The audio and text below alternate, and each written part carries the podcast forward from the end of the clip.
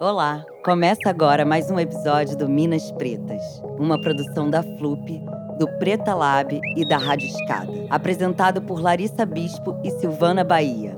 Minas Pretas. Eu tenho voz na minha mão, tenho voz no meu corpo. A poesia tá nas minhas mãos. A poesia tá nas minhas mãos. Minas Pretas. Então, se eu não trago na minha poesia, se eu não falo na minha poesia sobre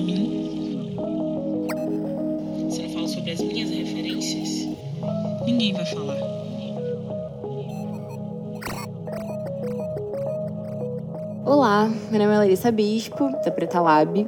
Hoje a gente está aqui com a Arol, que tem 21 anos, é mulher preta sapatão, de Cajazeiras, periferia de Salvador.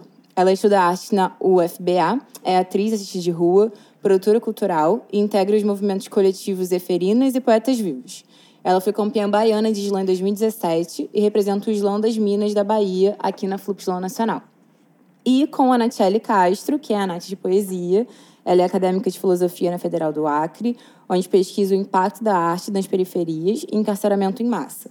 Ela é feminista negra, neta de quilombola, militante do movimento de mulheres e combate ao racismo. Ela também é palhaça e idealizadora do Islã das Minas do Acre e integrante do coletivo Poetas Vivos.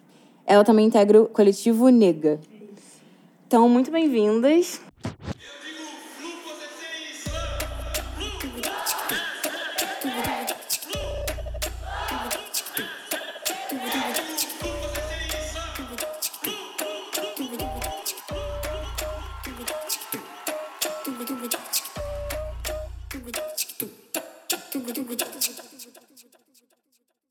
Hoje eu acordei e o racismo, como tem feito por muito tempo, bateu na minha porta. Bateu na porta, na cara, no corpo. Vários golpes e chicotadas me colocou no pau de arara no século XXI por um chocolate. Menino, 17 anos, nu e amordaçado pela fome, o racismo vem me contar que eu preciso levantar da cama hoje e conseguir a janta do dia, mas que eu fique calma, porque o almoço de hoje eu consegui ontem. Veio me avisar que o aluguel tá atrasado, que eu não tenho direito nem a choro, nem a vela, nem ao culto aos meus orixás. Saravá. Hoje, especificamente hoje, eu sou um caco. E olha que eu só sei que sou negra há seis anos, mas lá pela boca da criança branca, educada por pessoas brancas, com palavras brancas, que me disseram que eu ia sentar na mesma mesa que ela, porque meu cabelo era daqueles que tinha piolho. Não tinha tem ancestralidade. Desde pequeno, o racismo falava comigo em português e eu, teimosa, filha de Exu, respondi em Yorubá. Laroye, meu pai. Hoje, eu quero dizer presente enquanto eu ainda tô aqui. Porque por fora eu morro preta, por dentro eu morro preta, porque eu sou o morro. Hoje eu grito axé, mas para quem é de axé? Ai. o que dizer? É sobre isso. O que dizer depois dessas palavras? Muito obrigada. De nada. Eu te, já te ouvi algumas vezes e, enfim, é sempre hum, impactante de alguma forma. Mas eu queria que você falasse um pouco sobre o seu lugar como mulher negra dentro do que você faz assim artisticamente, como isso de onde isso veio, como isso se conecta, porque eu sinto que é uma coisa que não é nem uma relação de dependência, mas é como se só existe, só existe dessa forma, sabe? Então eu queria que você falasse um pouco sobre isso, como, como começou sua militância e quando isso se tornou poesia. A minha militância ela começa quando eu começo a entender qual é o meu lugar no mundo, né? E por que que eu tô aqui e para quem eu tô aqui, principalmente. Eu, come... eu sou artista, aprendi a, a, escrever primeiro do que ler. Minha mãe sempre brincava muito com isso, assim, dizendo que, que eu desenhava as palavras porque eu tinha sede de, de escrever, sabe? E como isso é poético, né? E ela não tem a mínima dimensão como isso é poético também. E eu falo do meu lugar de mulher negra nortista, acriana, né? Invisibilizada, e falando do lugar que também que tem mulher negra no Acre, sabe? Porque quando se fala de Acre, existe uma xenofobia muito grande E existe um, um pré-conceito estabelecido na cabeça das pessoas que elas acham que no Acre só tem indígena, né? Tem muito indígena no Acre. E ainda bem, sabe? E ainda bem, porque a gente aprende. Então eu falo desse lugar de fala enquanto pesquisadora, né? Trabalho com juventude preta e só com juventude preta, só com jovens pretos, com crianças pretas, porque eu entendo que é nesse lugar que eu tenho que fazer o reforço, porque é esse lugar que necessita de reforço. E sempre levando a questão ambiental muito grande, né?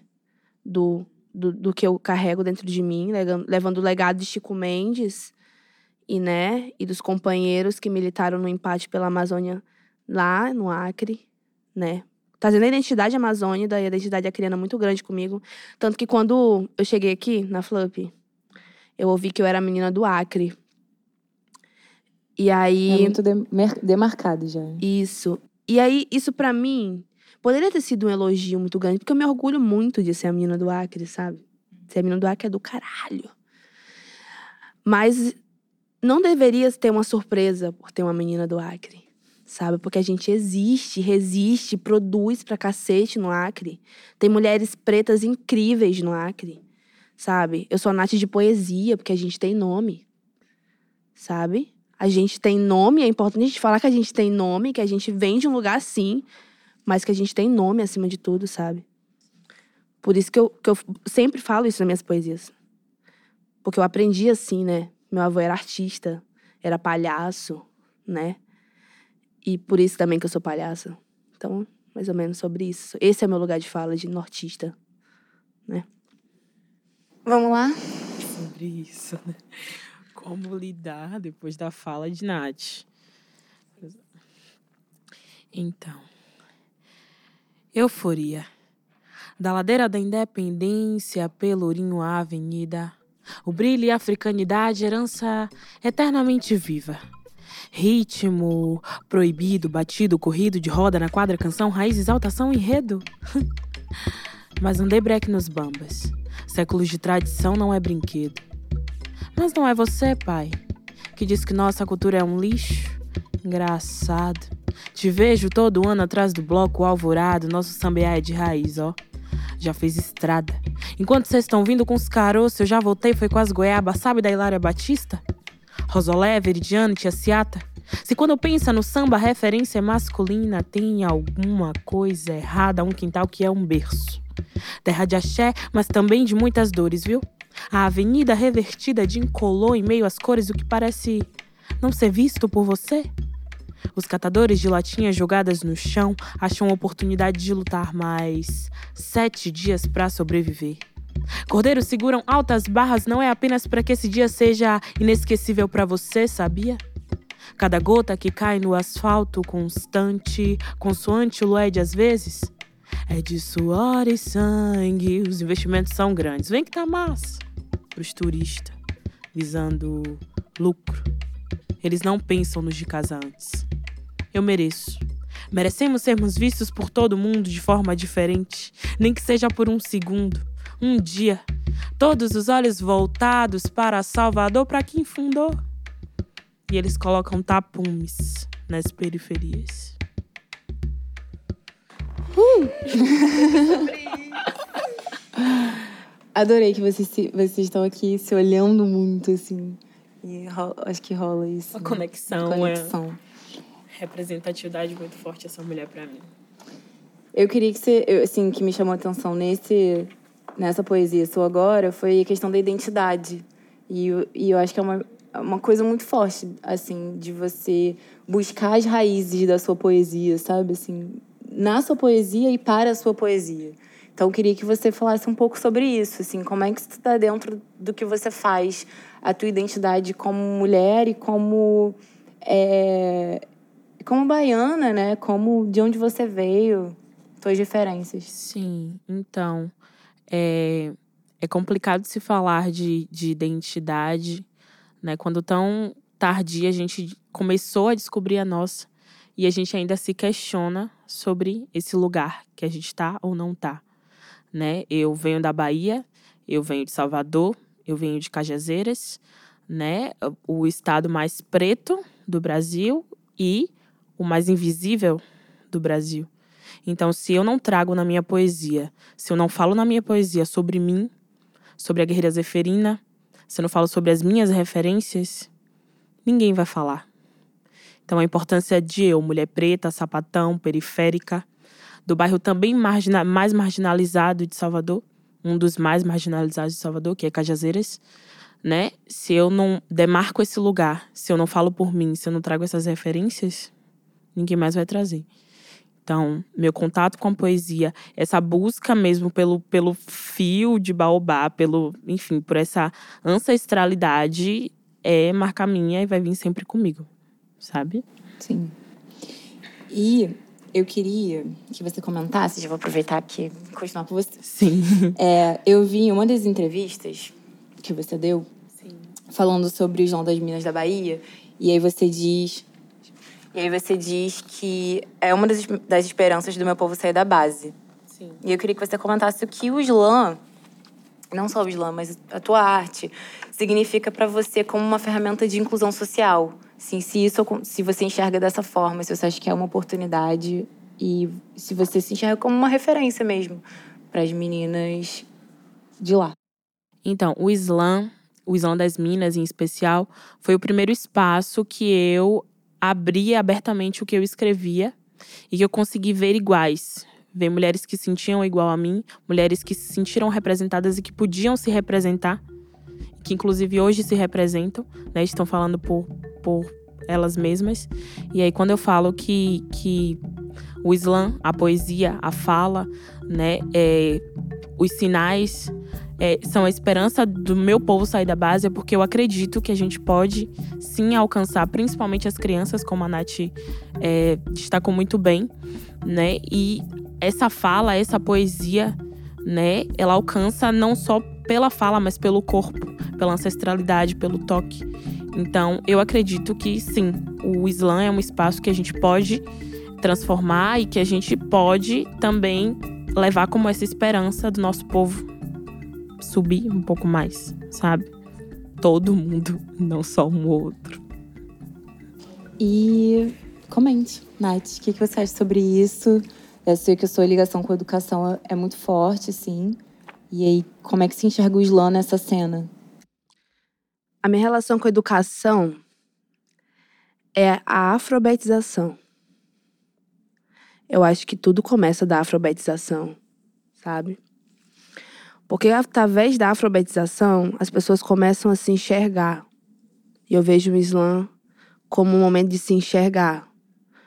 Ontem eu recitei uma poesia, foi a última poesia que eu recitei ontem, que ontem foi um dia bem pesado para mim para Rol, porque a gente sangrou, né? E a gente sangra quando recita, isso é muito doido. Vindo da realidade que nós vemos, né? E a poesia ela falava sobre isso, sobre sobre como a gente precisa sangrar para se olhar. E o Islã é isso, a gente se olha, a gente, a gente tem que se escutar para poder escrever primeiro. E quando a gente vai pro, pro Islã, eu venho né, da cena do Islã no Acre, que começou com três pessoas, né? E a gente juntou 20 pessoas no primeiro Islã. Quem, quem fez o Islã no Acre foi o Cláudio, que é importante destacar os nomes de pessoas pretas, foi o Cláudio. E um grande amigo, companheiro do coletivo, inclusive. E deu três pessoas. E, e tipo, deu 20 pessoas, eram três pessoas assim, né, mais à frente. E a Você gente. era uma delas, ou não? De longe, assim. Eu fui. O Claudio queria muito que eu fosse para recitar, né? Porque ele conhecia o meu trabalho. E aí eu fui e eu vi que 20 pessoas me ouviram de verdade. E aí eu entendi o que, que era o Islã.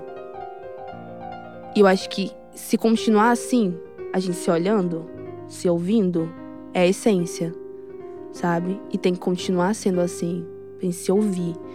Porque 10, 10, 10, 10, 10 não paga a minha dor, sabe?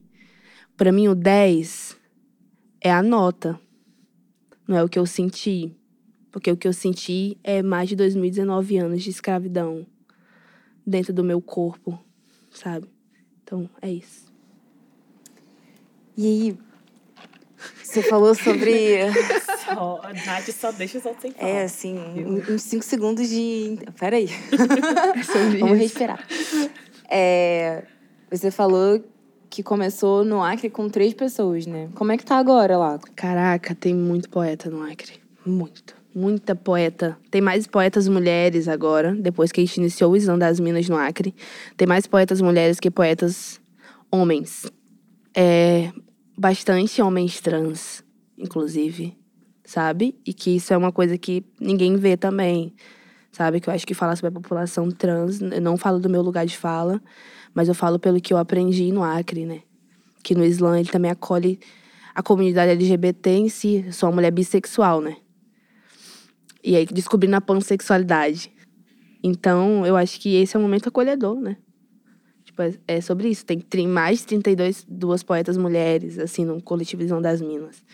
Sabe? Que se abrem, recitam pra gente e fazem a gente pensar um pouco mais sobre o que que é ser mulher. Né? Porque é importante pensar o que que é ser mulher também. Sim. É isso. Rol, Sim. é, e em Salvador, né? Você é de Cajazeiras, periferia. Então conta um pouquinho como é que é viver lá. Como é que o Islã chegou em Cajazeiras pra você?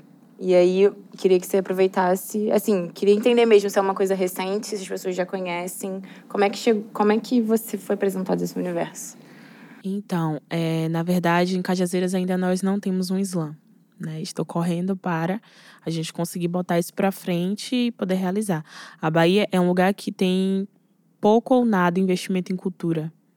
Então, tudo que a gente tem, tudo que a gente produz é com muito suor. É fazendo corre no ônibus, é sentando em uma praça cheia de gente, restando, pegando as moedas para a gente poder fazer um evento na comunidade.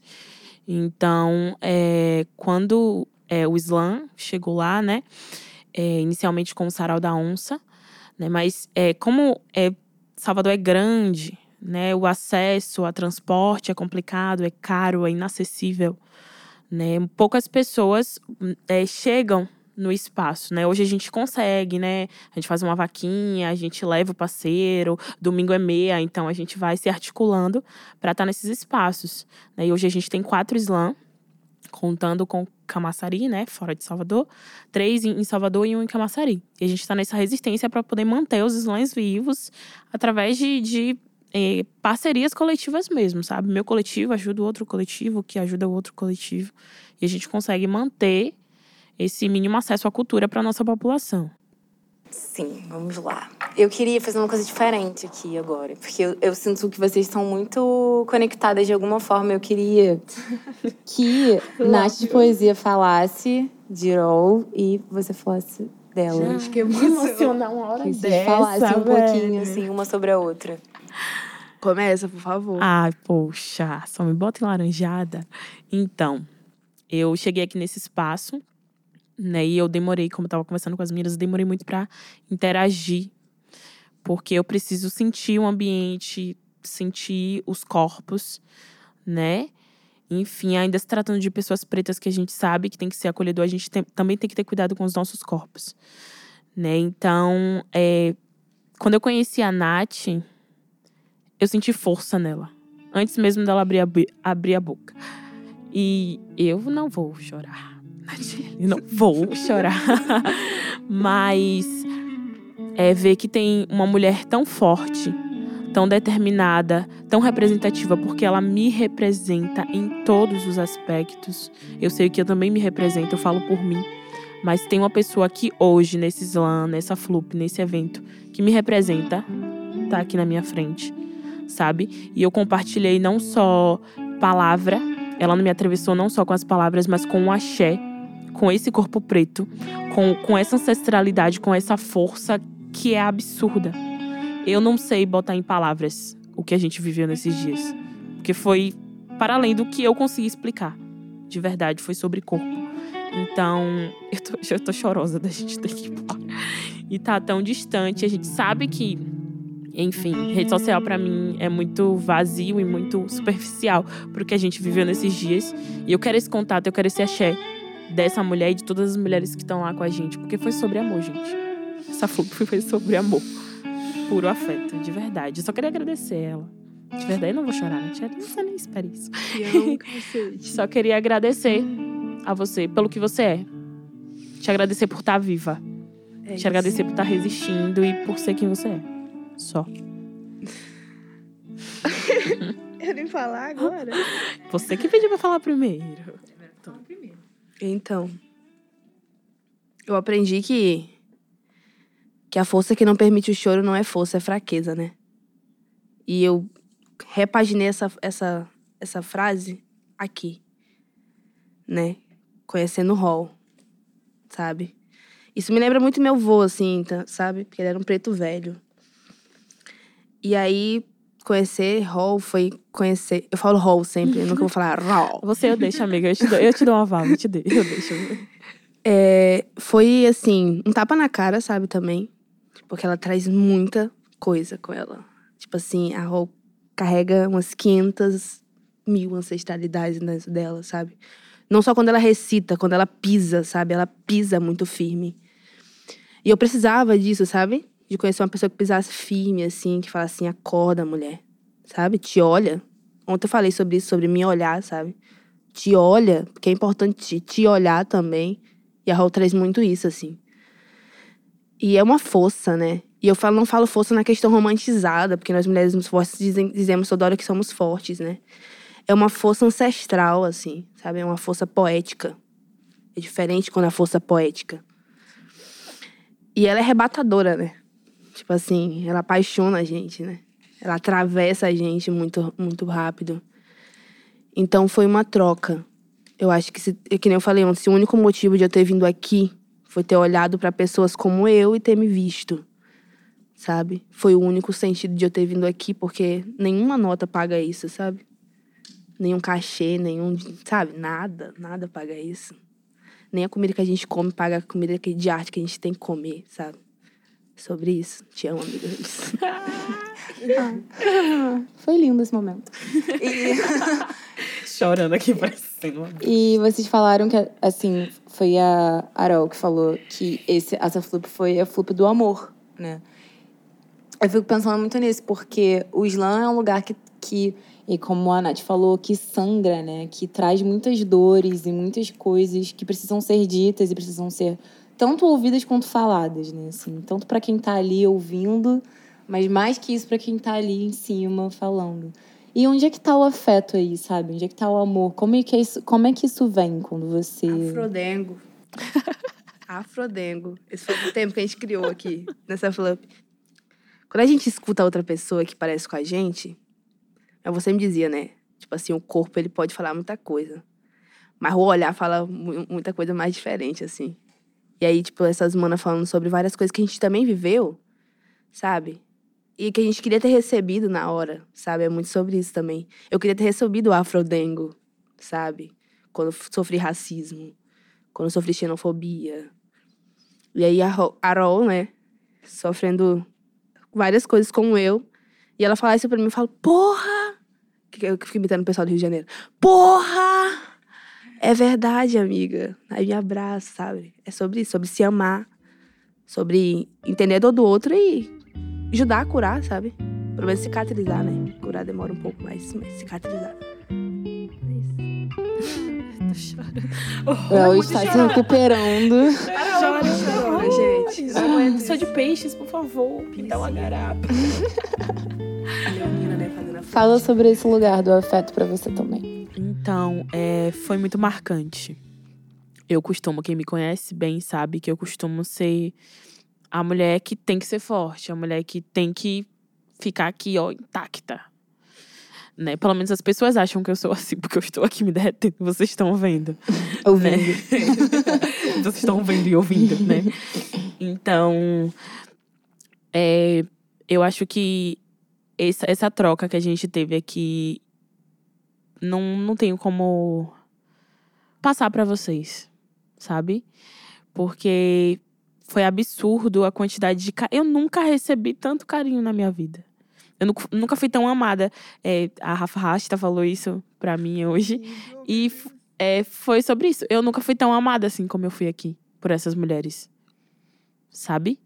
E a gente não tá falando de, de, enfim, de atrações sexuais, a gente não tá falando sobre interesse, a gente tá falando sobre um corpo preto que cuida do outro corpo preto. Eu fui cuidada aqui. Eu fui amada de verdade. As pessoas tinham afeto. Dava para sentir, dava para ver afeto. Sabe? Foi surreal, gente. surreal. Emocionada. Emocionada. Rol Cerqueira, emocionada. Tu é besta. Gente, eu queria fazer só mais uma última pergunta pra Nath, que é uma curiosidade, assim. Você estuda filosofia, né, na Federal do Acre, e você pesquisa o impacto da arte nas periferias do encarceramento em massa, pelo que eu soube. E aí, queria saber como isso- sua vida acadêmica se relaciona com o Islã, assim, sabe? Como é que isso se cruza? Sou filha de Exu, né? Claro, A gente não gosta de ficar recebendo ordem. então, eu estudo filosofia.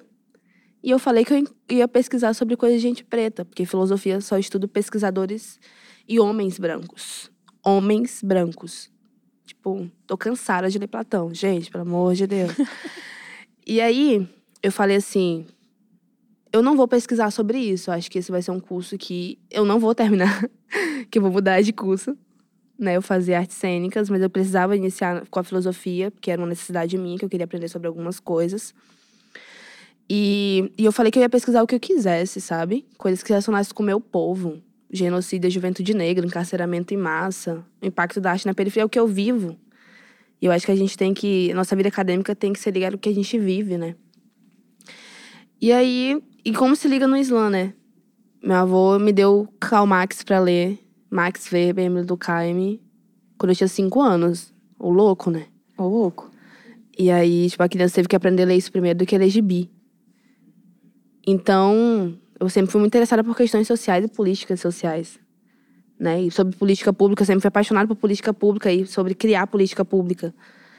Então, minha vida acadêmica me ajuda nisso, né? Porque te dá o respaldo, porque, assim, o preto, ele tem que ser três vezes melhor no mundo, sabe? Porque mesmo fazendo filosofia, eu tô fazendo filosofia, sabe? E aí, tirando 940, passando pra medicina, mas eu falei que ia bater o pé e falei, vou fazer filosofia, sabe? Passei em primeiro lugar, porque é sobre isso. A gente é muito inteligente. E, e demarcar isso, sabe? Porque é, na- eu lembro muito na escola, assim, a professora dizendo pra, pra mim, tipo assim, Nath, para com isso. Tipo assim, a, a UFAC não é pra você, não. Que é a Universidade Federal do Estado do Acre. E eu não entendia por que não era pra mim, sabe? E aí eu falei que era pra mim sim, virei noites e noites estudando, sabe? E o Islã me ajudou, o Islã me ajuda a estudar, sabe? Porque pra me falar sobre genocídio da juventude negra, dentro da minha poesia, eu tenho que saber o que é a juventude da, da juventude negra, né? E sobre tudo, sobre tudo, encarceramento em massa, sobre tudo.